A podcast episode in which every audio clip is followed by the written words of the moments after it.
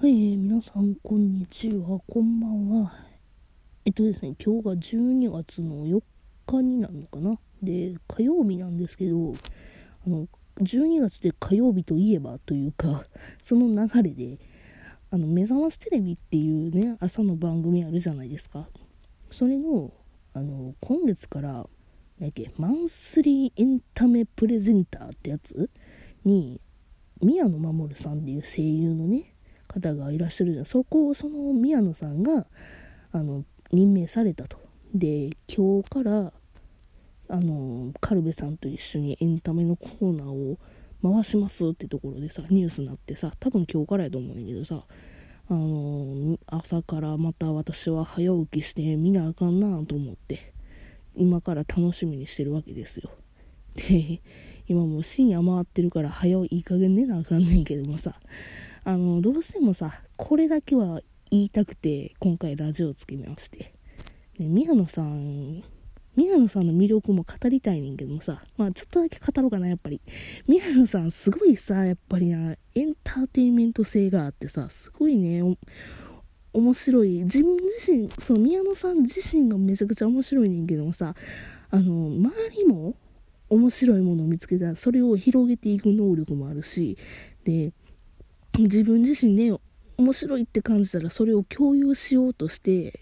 あのいろんなものをね巻き込んでいくその能力っていうのもあってあのね何はともあれエンターテインメント性がね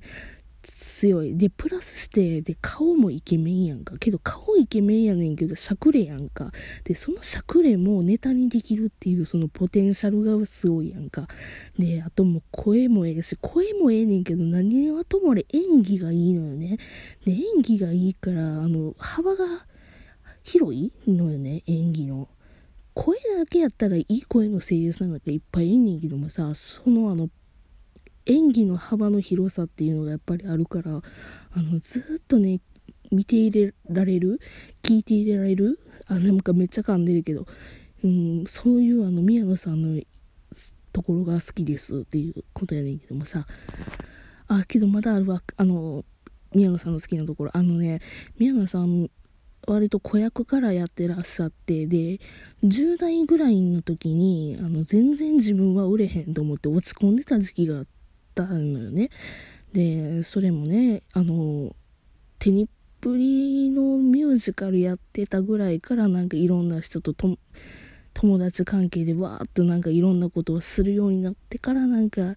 自分はこの世界に入れんやなとかって思ってな要はねあの私たちには知らないようなねあの努力をね重ねていってんやろうなっていうのをちょっとチラチラっって見えるっていうところもやっぱり素敵やなとか思うのよ。絶対ねあの彼自身はすごいあの努力をしてきた人なんですよね。でそこも好きでさ本当に本当にね素敵な声優さんの一人にほんまに間違いなく入る方なんよね。宮野真守さんっていうのはね。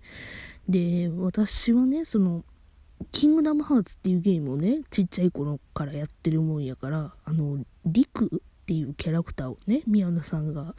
えーと、18歳の時のキャラクター18歳の時に声を当ててるキャラクターやねんけどもさあの当時小学校にもなってないあのちびっこの私がさリクのこと大好きすぎてさもう何やったらリクが初恋でもいいぐらいの年なんよね。もうでリクのことが好きすぎてじゃああのリクの声をやってる人っていうのをねあの当時幼稚園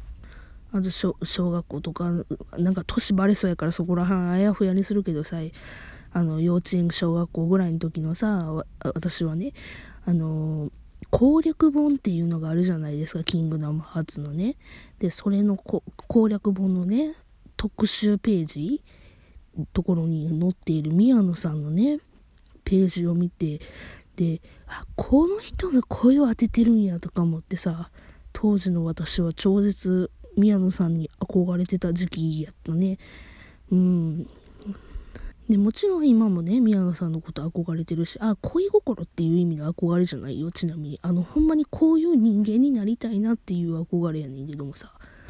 今もね、やっぱりそういうエンターテインメント性があるところはさ、まあ私自身が芸能をやってるかって言ったらそうでもないんやけどもさ、そういうところ、そういう、なんていうのかな、エン周りを楽しませようとする心意気っていうのは見習わなあかんなとは思ってるとこなんよね。で、宮野さんの話じゃないけどもさ、あの、私人生で一回だけ生で見たことあるのよ。宮野さんのことをね。あもちろん道端であったって話じゃないねんけどもさ、あの、ライブにね、行って、で、その時に初めて生で見て、で、そのライブっていうのが、歌のプリンス様のライブやったんですね。いわゆるプリライと言われるやつなんですけど、このプリライのフォースに昔行ってたんですよ。で、当時フォースぐらいの時が、その2000%が終わったぐらいの時のライブやったもんで、まあ、どちゃくそ人気やったんですよね。で、ライブのチケットも、なんでか私当たってもうて、で、当た、一人で当たって、で、もし転売したらなんぼやったかっていうと、100万とか50万とか、もう、もう、な、何倍やねんっていうような単位でやり取りされてて、で、転売許すまじみたいなあの風潮にもなってたぐらいの、まあ今もそうやねんけどな、転売は今でも許すまじやねんけどもさ、まあそれがさ、あの、なんていうのかな、本人確認もやって、すごい強化してますよっていうような感じやったのよ。今でこそ当たり前なんかもしれんけどもさ、なんか当時からすいしたらさ、もう社会現象やなと思ったぐらいやってん。で、まあその話はええんかもしれんけど、あの、プリライよ。で、それのプリライに当たって、で、プリライに当たっただけやったらもうラッキーやなぐらいやねんけど、あの、そのプリライの席がですね、あの、中央のアリーナ席で、花道っていうのかな？あの、ステージとステージの間になんか繋がってるなんか道あるじゃないですか、ステージ。で、その花道の真横やったんですね。私の席っていうのが。まあ、真横なもんで、要は、その、お隣さんは一人おるけど、片っぽのもうお隣さんも誰もいいひんくてステージなんですよね。で、そんな両席に当たりまして、で、私はそのせいで私は一生分の運を使い果たしたと思ってんねんけどもさ、だだってさ、あの、ほんまに転売したらさ、もう、えげつない金額でやり取りされてるようなさ、席のさ、しかも花道の真横やでびっくりせえへん。そんなところ当たったんやったらもう私絶対この先、いい席に巡り合わへんと思ってんねんけど、たびたびなんかええ席に当たってるから、なんか私は持ってんやと思う。まあまあ、そんな話はいいんけども、要はね、プリライでね、あの、楽しむじゃないですか。声優さん、だってプリライやで、歌のプリンス様のキャストさんやで、もう全員さ、あのもう主役級やしさ、全員さ、もうキャリア長いしさ、あの、もうすごい人らばっかりやんか。その人らをさ、全員集めて生で見れんねんで、もう興奮するっきゃないよねって感じよな。で、歌プリのフォースやし、だいぶ前の話なんですね。うん、そのだいぶ前の話なんで、ちょっといろいろ許してほしいって話になるんですけども、とその、花道の真横で、そのライブに行った服装っていうのが、私、あの、ピオちゃんっていうマスコットキャラクターの着ぐるみを着てってライブに挑んだんですね。着ぐるみって言ってもあの、なんていうのかな、ドンキホーテで売ってるようなパジャマみたいな感じの着ぐるみね。なんかちゃんと頭スポッて入るとかそんなんじゃなくて、なんかフードをかぶるぐらいの着ぐるみなんですけど、そのピオちゃんのね、あの、パジャマみたいな着ぐるみを着て、あの、花道の真横で、サイリウムを2本 両手で持って振ってあの、ライブに挑んでたんですよ。まあ、いようよね。まあ、周りのプリンセスたちも、すごい異様な目で見られてたけど、まあ、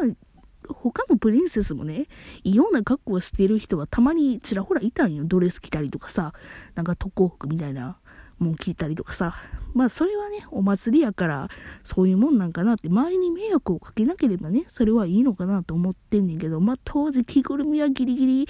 ギリギリセーフやと思ってる。ごめんね。もし迷惑かけた当時のあの、プリンセスがいたら、それはもう本当に申し訳ございませんでした。10代のね、浅はかな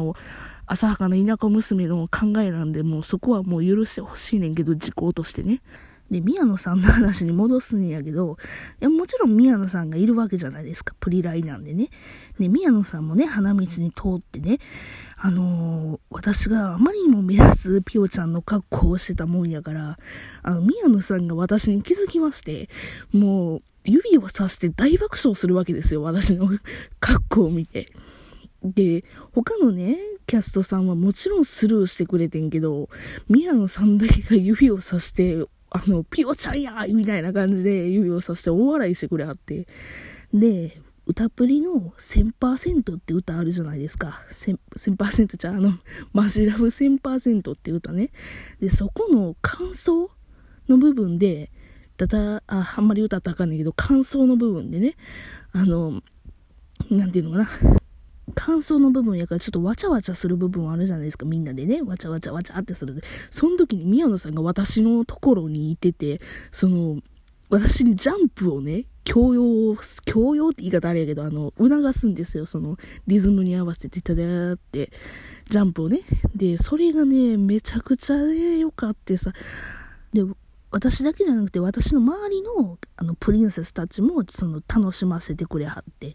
もうこの人はなんて素晴らしい人なんだってね、その時にほんまに痛感したね。もうそれ以来私は宮野さんのことが大好きで大好きでたまらないっていう話ですか、話でした。最後噛んだ、ごめん。で、そんなわけでですね、なん、どんだけ伝わったんか全然わかりませんけど、今回はこれでちょっと終わってみたいと思います。よかったら別の回も聞いてください。それじゃあまたね、バイバイ。